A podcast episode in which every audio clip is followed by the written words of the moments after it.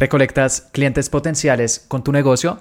En este episodio te voy a contar una nueva funcionalidad de Facebook e Instagram que te va a ahorrar mucho tiempo, pues te permitirá filtrar cuáles clientes potenciales son calificados dependiendo de las respuestas que den en tus formularios. Además, te voy a compartir cinco tipos de preguntas que puedes hacer para asegurarte que estás contactando únicamente a personas que realmente están interesadas en tus productos o servicios.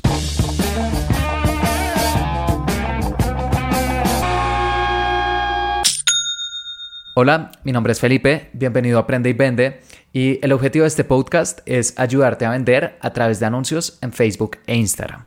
Cada semana, puntualmente los jueves, comparto cuáles son las estrategias que utilizo con mis clientes para que tú también las puedas aplicar con tu negocio. Y el día de hoy quiero hablar de una actualización bastante importante y consiste en que ahora podemos filtrar cuáles son los clientes potenciales que efectivamente pueden estar interesados en nuestros negocios. Esto es especialmente importante para empresas que venden servicios porque hay bastantes servicios que no se compran directamente, como en una página web, agregar al carrito y comprar, algo que es mucho más común eh, con productos, sino que servicios, eh, no sé, por ejemplo, servicios de abogados, arquitectos, diseñadores, de agencias, etcétera ¿Qué hacemos? Nosotros generalmente llenamos un formulario con nuestros datos, nombre, correo electrónico, teléfono y otras preguntas propias de cada industria. Y luego los vendedores de esta empresa nos contactan para ya eh, cerrar la venta. Y de hecho, Facebook tiene un tipo de campaña que nos permite recolectar estos clientes potenciales. Se llama campañas de generación de clientes potenciales y nos permiten crear formularios dentro de Facebook e Instagram en los cuales las personas al darle clic a nuestros anuncios ven un pequeño formulario y ahí nos pueden dejar los datos que necesitamos. Eh, de hecho, tengo un episodio en este podcast explicando eh, cómo aprovechar estas campañas. Si aún no las estás usando, es el episodio número 90. Sin embargo, estas campañas también tienen un problema y es que es bastante frecuente ver, por ejemplo, no sé, Recolectamos 100 clientes potenciales. Buenísimo. Y uno puede descargar los datos de estas personas a través de un Excel o si uno tiene una plataforma de manejo de base de datos, una CRM, uno también la puede vincular para que estos clientes potenciales automáticamente lleguen a nuestras listas.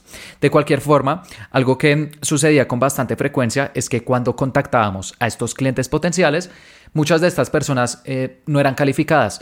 Estos formularios de esta campaña de generación de clientes potenciales, como se abren dentro de Facebook e Instagram, también son muy fáciles de llenar. Entonces, cuando contactábamos a estas personas, muchos no estaban interesados, em, decían, no, pues yo llené un formulario, pero no entendía muy bien en qué consistía. El correo electrónico o el número de teléfono, eh, hay veces que ni siquiera respondían, o incluso cuando ya eh, teníamos llamadas con ellos, nos damos cuenta que eran personas que realmente no hacían parte mm, de nuestro público objetivo. Y precisamente este es un pequeño punto de fricción entre bastantes agencias y empresas de servicios, que las agencias dicen, no sé, te generamos mil clientes potenciales y la empresa de servicios dice, sí, pero esos eh, solamente 100 eran calificados, entonces ¿de qué me sirve? O incluso dentro de equipos internos eh, ventas le dice a marketing, marketing no me estás enviando eh, clientes potenciales calificados. Y marketing le dice, sí, pero es que tú no estás cerrando a nadie. ¿No? Entonces, em, este punto entre clientes potenciales y clientes potenciales calificados siempre ha sido una fricción entre quién los genera y quién los cierra. Y Facebook em, en junio del año 2022 habilitó una herramienta que creo que em, permite solucionarlo en gran parte. Y es que podemos filtrar cuáles son esos clientes potenciales que efectivamente son calificados dependiendo de cuáles son las respuestas que nos dan. ¿Cómo podemos hacer esto? Creas tu campaña de generación de clientes potenciales normalmente, creas tus públicos, tus anuncios y en el momento de configurar el anuncio hay un pequeño botón que se llama filtrado de clientes potenciales. Aparece cuando ya estás colocando las preguntas. Y si lo activas, tienes que agregar una pregunta de respuesta múltiple. Esto no funciona eh, si es una respuesta, por ejemplo, abierta, porque ahí Facebook pues no va a saber muy bien, eh, porque hay diferentes formas de escribir y demás. Entonces, tiene que ser una em, respuesta de opción múltiple. Tú la colocas y luego dentro de la opción múltiple, por ejemplo, no sé, ¿cuál es tu presupuesto para este proyecto? 100 dólares, 500 dólares, 1000 dólares, 5000 y más de 10 mil. Y tú puedes decir, listo, las personas que colocaron 100 em, dólares o 500 dólares no son parte de mi público objetivo. Entonces ahí las puedes marcar como no son clientes potenciales. Y los que responden de 500 dólares en adelante, sí son clientes potenciales. Y lo que va a suceder en este caso es que luego las personas que dicen, eh, no sé, 100 eh, o 500, Facebook em, no las va a reportar y, bueno, esta es información que no vas a poder utilizar. Y en un momento también voy a explicar eh, de la desventaja de esto. Entonces, Facebook únicamente te va a mostrar en tu administrador de anuncios los clientes potenciales que marcan las preguntas que tú colocaste como si son clientes potenciales y su respectivo costo. Y esto es una ventaja muy grande por dos razones. La primera es que sabremos cuáles son los leads calificados que estamos generando en nuestras campañas. En la industria de generación de leads hay diferentes etapas por las cuales estos leads o clientes potenciales, es lo mismo por si también escuchas ambos términos, em, pasan. La primera etapa es simplemente cliente potencial o lead, alguien que nos deja sus datos. La siguiente etapa es lead calificado de marketing, o en inglés también se conoce, como Qualified Marketing Lead. Eh, y ahí es cuando un lead ha respondido alguna pregunta que sí hace parte de nuestro público objetivo. Puede ser, por ejemplo, presupuesto. Entonces ahí ya está en esa segunda etapa. La tercera etapa es lead calificado de ventas o sales qualified lead. Y sucede cuando el lead ya ha tenido una llamada, una conversación con el equipo de ventas. Porque hay veces que también colocan cuál es el presupuesto para este proyecto. Más de 10 mil dólares. Entonces es un lead calificado de marketing y luego en la llamada dice, no, pero realmente tengo mil. En seis meses o en un año espero tener 10 mil. Entonces ahí ventas dice, no, realmente no, es calificado. Entonces digamos que es la tercera etapa. Y bueno, ya la eh, cuarta etapa es cuando mm, eh, se termina cerrando. Pero siempre están esas tres. Lead, o cliente potencial, cliente potencial calificado de marketing y cliente potencial de ventas. Hasta el momento solamente podíamos ver la primera etapa, eh, cliente potencial, pero con estas preguntas ya estamos viendo la segunda etapa, lead calificado de marketing. Y bueno, eh, de ventas pues ya es necesario hacer algún tipo de contacto, pero digamos que nos está ayudando bastante en el proceso. Entonces, esa es la primera ventaja importante, que tenemos una mejor visibilidad sobre la calidad de clientes potenciales que estamos generando. Y la segunda ventaja importante es que el algoritmo también lo va a saber. Entonces, como Facebook únicamente va a reportar estos clientes potenciales calificados de marketing, eh, va a optimizar nuestras campañas. Ya no va a haber, por ejemplo, 100, dice, ah, bueno, hay 100, entonces vamos a generarte, eh, no sé, personas que tienen estos perfiles, porque no está diferenciando muy bien cuáles serán calificados o no, sino que puede que ahora veo menos. Va a haber, no sé, 20 eh, o 30, pero son calificados, entonces el algoritmo también se va a encargar de optimizar tus campañas porque va aprendiendo a partir de los leads o clientes potenciales calificados a partir de tus preguntas. Así que la siguiente pregunta es, Felipe, esto está interesante, vendo servicios o incluso, no sé, vendo algún producto costoso, en ese caso los clientes potenciales también son fundamentales. Eh, ¿Qué preguntas debería hacer? Te recomiendo que te reúnas con tu equipo de ventas o si tú haces el proceso de ventas directamente, eh, que piensen cuáles son los criterios más importantes que determinan si un cliente es calificado o no bueno, un cliente potencial, aún no es un cliente, un cliente potencial. y dentro de todos esos criterios, que elijan el más importante. Porque, eh, no sé, por ejemplo, en las agencias em, hay diferentes criterios. Entonces está, no, que tenga un presupuesto mínimo de publicidad, pero que además tenga una cantidad mínima de seguidores y que además tenga una cantidad mínima de tráfico y que además tenga una lista de emails con un tamaño mínimo. Y la verdad, el cliente potencial ideal eh, no existe. Nadie va a cumplir absolutamente todos los requisitos que nosotros necesitamos. Entonces es muy importante que si tienes una lista de distintos requisitos, revises cuál es el más importante de todos y ese requisito, por favor, lo coloques en tu formulario, porque esta pregunta de filtrado de clientes potenciales solo puede ser una. Si ya eh, se colocaran varias, digamos que ella empieza a ser un poco mm, eh, eh, difuso, porque una persona podría colocar una pregunta sí y en otro no. Entonces Facebook dice, bueno, esta es una persona calificada o no. Entonces, para poder reportar tus campañas, solamente permiten colocar una pregunta de selección múltiple. Eh, Facebook te muestra algunas sugerencias, entonces está, por ejemplo, presupuesto, em, cuando quieres comprar el producto, si entonces eh, ahí aparecen opciones como lo quiero comprar ya, lo quiero comprar en un mes, en tres meses, en seis meses, y ahí también uno puede filtrar cuáles funcionan. Eh, también puede ser, por ejemplo, mm, cuál es tu nivel educativo. Esas son como algunas de las sugerencias que Facebook da, pero a partir de mi experiencia hay cinco tipos de preguntas que usan la gran mayoría de empresas que venden servicios para filtrar cuáles son los clientes calificados o no. Y son las siguientes. La primera es presupuesto. Esta probablemente es la pregunta más importante de todas y es muy común si, por ejemplo, em, ofreces servicios de publicidad. Entonces, si tienes un presupuesto mínimo con el cual puedes trabajar con tus clientes, ahí lo puedes colocar, pero también es muy usado en, en todo tipo de industrias. Por ejemplo, empresas de headhunting, que son empresas que le ayudan a las empresas a contratar personas, em, también dicen, no, nosotros solamente trabajamos con empresas que contratan a partir de ciertos salarios para poder ser rentables. También, por ejemplo, eh, agencias de diseño, entonces, ¿cuánto estás dispuesto, dispuesto a invertir en tu logotipo o en tu manual de marca? Se colocan las preguntas y ahí pueden saber también, por ejemplo, empresas de diseño interior, cuál es el presupuesto que tienes para eh, el rediseño de tu oficina, de tu hogar, dependiendo de lo que se esté ofreciendo, y ahí eh, se puede filtrar, o incluso, no sé, servicios de organización de bodas o wedding planning, como también se color, no sé, cuál es el presupuesto de tu boda. Entonces ahí también ya empieza a haber una idea. Si para tu negocio es muy importante filtrar eh, tus clientes a partir del presupuesto, por favor coloca esa pregunta. La segunda pregunta que también se utiliza bastante para filtrar la calidad de los clientes potenciales es la facturación. Y esta pregunta eh, se parece a la primera, presupuestos, en el sentido en que nos da una idea de la capacidad financiera de una empresa, pero facturación es con empresas que no trabajan sobre un proyecto en específico, sino que quieren saber pues eh, cuál es la capacidad del cliente. Por ejemplo, hace unos meses estuve mm, trabajando en unas asesorías con una empresa que le vende créditos a otras empresas. Entonces no era un presupuesto especial, no sé, para el crédito, sino que ellos que necesitaban saber cuál era la facturación mensual de las empresas. Y el área de riesgo de ellos, que es al final la que determina si le da un crédito a una empresa o no, había determinado que mm, eh, los clientes debían tener mínimo una facturación mensual de 50 mil dólares para poderles ofrecer créditos. Entonces, para ellos, eh, la pregunta clave es, ¿cuál es tu facturación mensual, por ejemplo, en dólares? La tercera pregunta, que también se utiliza bastante, es número de empleados. Y esta es una pregunta muy común si lo que tú vendes necesita que haya un mínimo de empleados o un mínimo de usuarios dentro de tu plataforma para poder funcionar.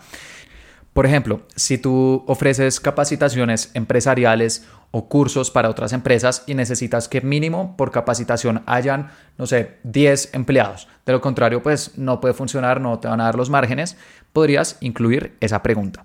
O también si, eh, no sé, ofreces servicios para eh, pequeñas y medianas empresas, podrías decir, listo, eh, puedo ofrecer mis servicios, no sé, de asesorías legales para empresas que tienen desde 5 empleados, porque son las empresas que la gran mayoría de veces ya están constituidas, son una Antes de eso, también claramente hay sociedades, pero muchas veces también se maneja como persona natural y no necesariamente es mi público objetivo. Entonces también colocas cuál es la cantidad de empleados de tu organización y ahí puedes saber eh, con quiénes puedes trabajar.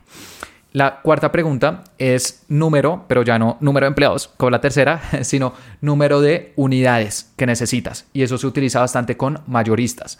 Entonces, por ejemplo, si eres una empresa que vende camisetas, dices cuántas camisetas estás interesado en comprar y colocas eh, menos de 10, de 10 a 50, de 50 a 100, de 100 a 500 o más de 500 y ahí, no sé, puedes saber si me va a comprar menos de 10 camisetas, eh, no va a ser rentable para mí, o menos de 50, menos de 100, ya depende de tu línea de producción.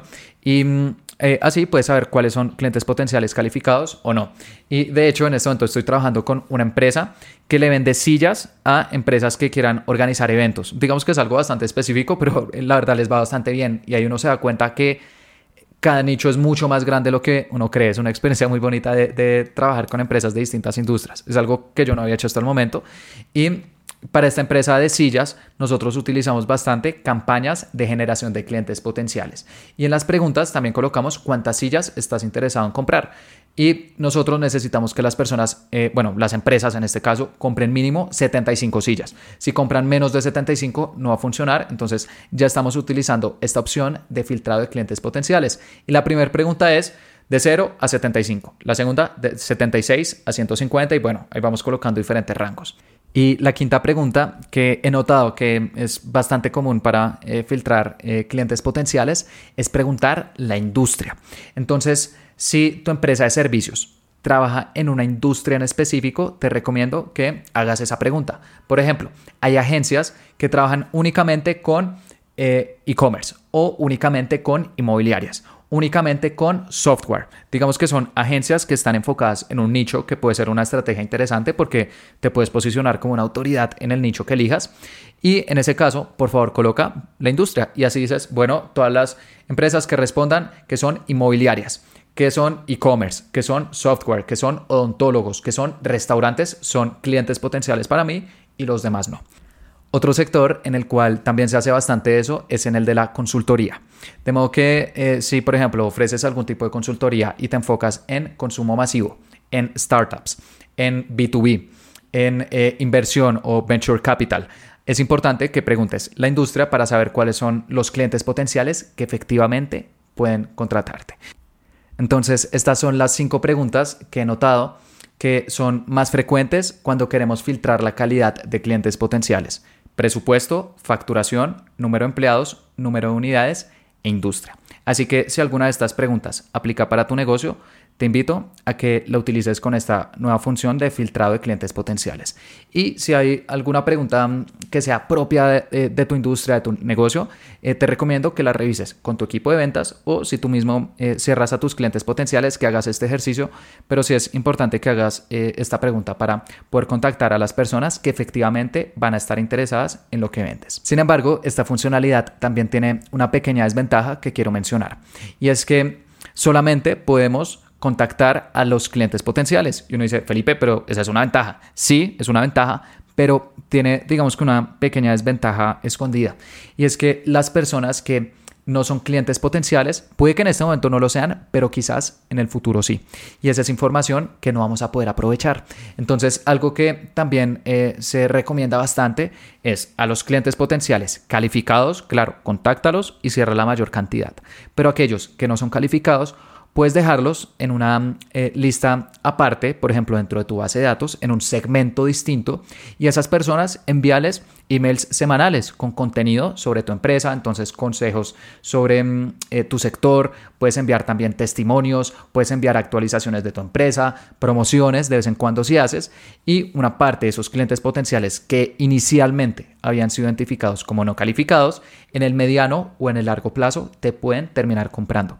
A esta estrategia se le conoce como lead nurturing que eh, digamos que la traducción sería alimentación de clientes potenciales o maduración de contactos, cualquiera de los dos, y consiste en que a través de una estrategia de contenido seguimos alimentando a estas personas que eh, inicialmente eh, no podían trabajar con nosotros para que en el futuro, quizás cuando crezcan, cuando cumplan nuestros requisitos o no sé si inicialmente nos dieron que no, más adelante que nos digan que sí y así vamos a obtener aún más clientes.